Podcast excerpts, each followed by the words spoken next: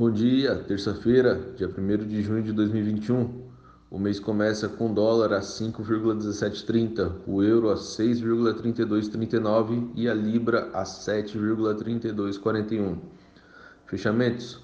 Ibovespa fechou ontem a 0,52% positivo, um total de 126.215 pontos. O S&P 500 não teve avaliação porque ontem foi feriado de Memorial Day nos Estados Unidos. A Selic permanece a 3,5% ao ano e o CDI permanece a 3,40% ao ano.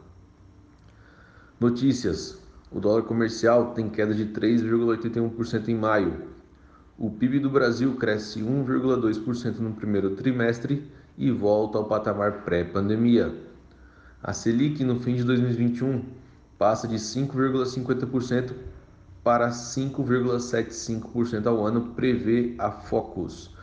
E o IPCS acelera a 0,81% em maio, após 0,23% em abril, afirma a FGV. Você está em mais um podcast da AR Consultoria. Acompanhe-nos.